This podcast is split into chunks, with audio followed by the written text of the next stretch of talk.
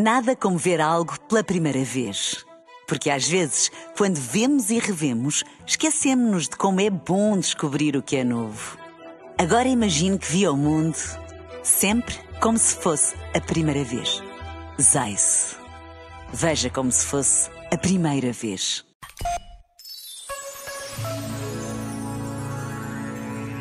A paciência é um desafio, uma conquista. Um desafio a sermos melhores, uma conquista que nos faz chegar mais longe.